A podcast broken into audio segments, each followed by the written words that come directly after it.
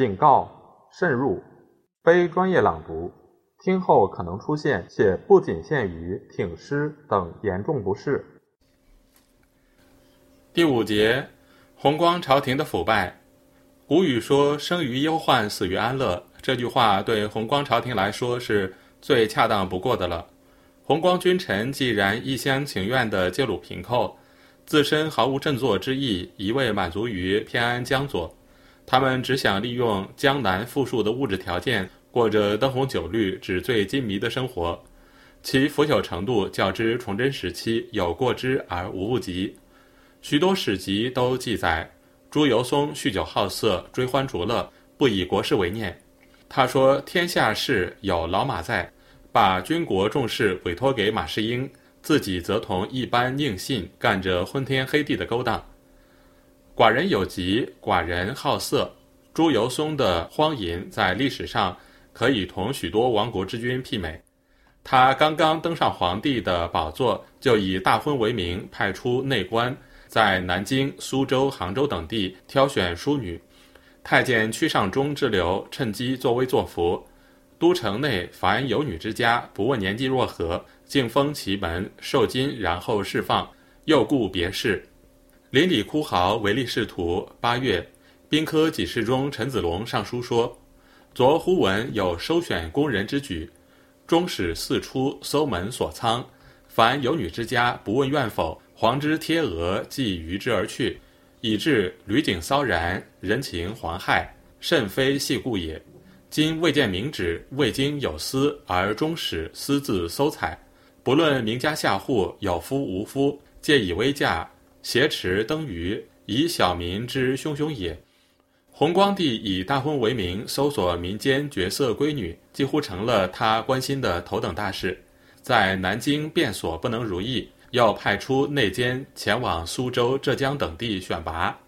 齐彪家日记中记载：一六四五年二月十二日，因奉旨选婚，月中嫁娶如狂，昼夜不绝。三月二十四日又记得道詹直书，知两女聚众后妃之选。这时距离弘光朝廷的父王还不到两个月。野史所载更是穷极形象。谭谦写道：弘光登基初。日照对辅臣，或昼在街。甲月以来，始免朝。八月选民女入宫，征教坊妓六十四人。又云：甲申秋，南教坊不足充下臣，思征之远近。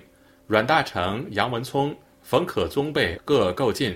大内常演麒麟阁传奇剧。魏忠继人手待金凤者三，盖公立诚信待金凤以自别也。上体魁硕，一日必同女二人。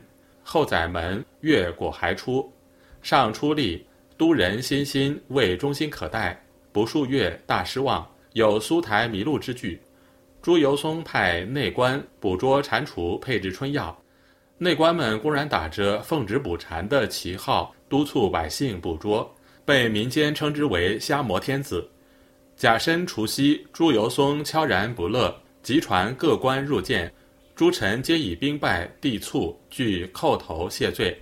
良久曰：“朕未暇虑此，所忧者梨园子弟无一家者，意欲广选良家以充掖庭，为诸卿早行之耳。”或对曰：“臣以陛下忧敌未宽，或思先帝，起意思及于此，遂散出。”朱由崧的好酒贪杯，沉湎于醉乡之中，见诸许多记载。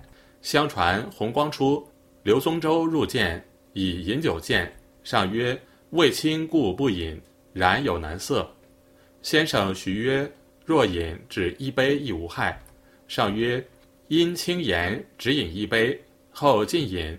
内侍以大金爵制，不却。饮至半，不举爵，内侍已知其意，斟满焉。复饮至半爵，又斟，如是不已，名虽一杯。”实无算绝也。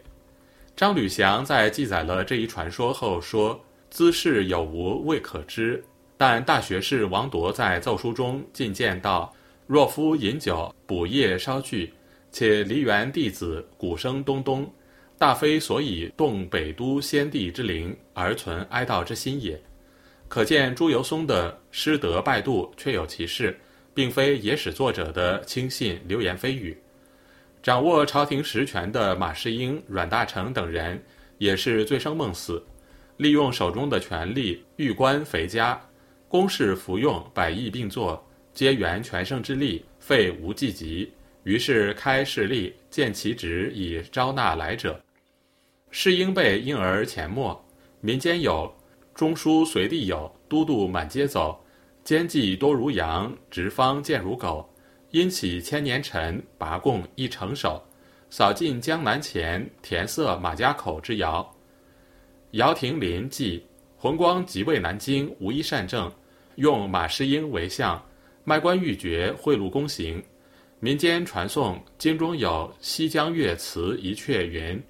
弓箭不如私箭，人才怎比钱财？立兵两部挂招牌，文武官员出卖。四镇按兵不举，东奴西寇齐来。虚传革部过江淮，天子烧刀最坏。应廷集也记载，尔时弊政难以枚举。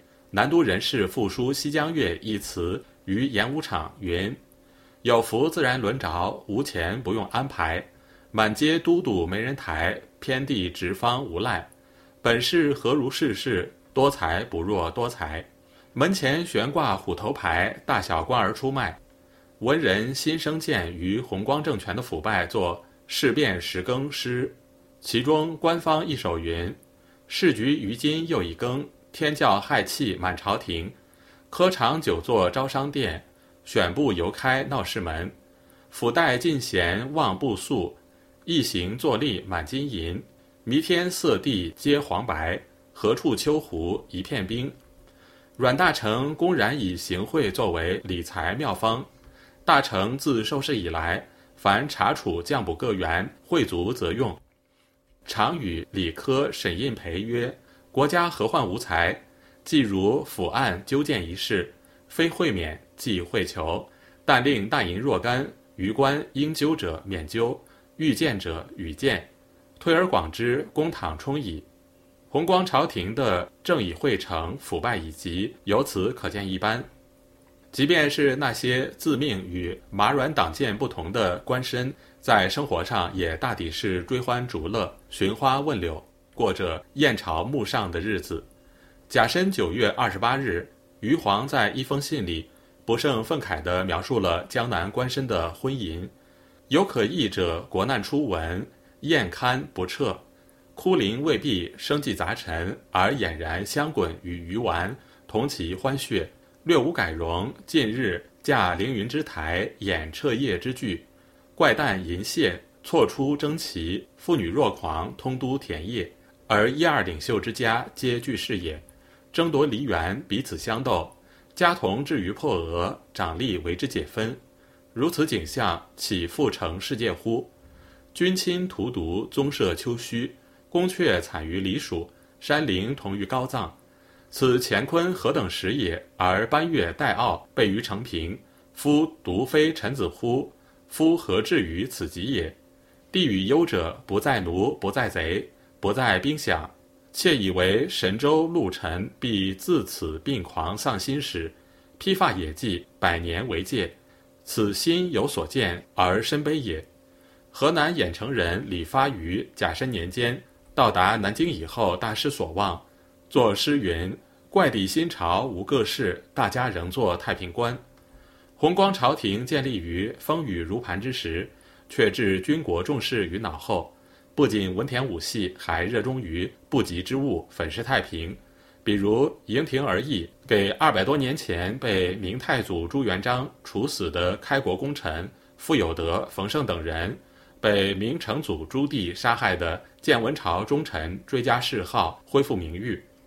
工科给事中李清在弘光朝廷中是比较正派的人物，也乐此不疲，多次上书倡导盛典，弥补历朝之缺。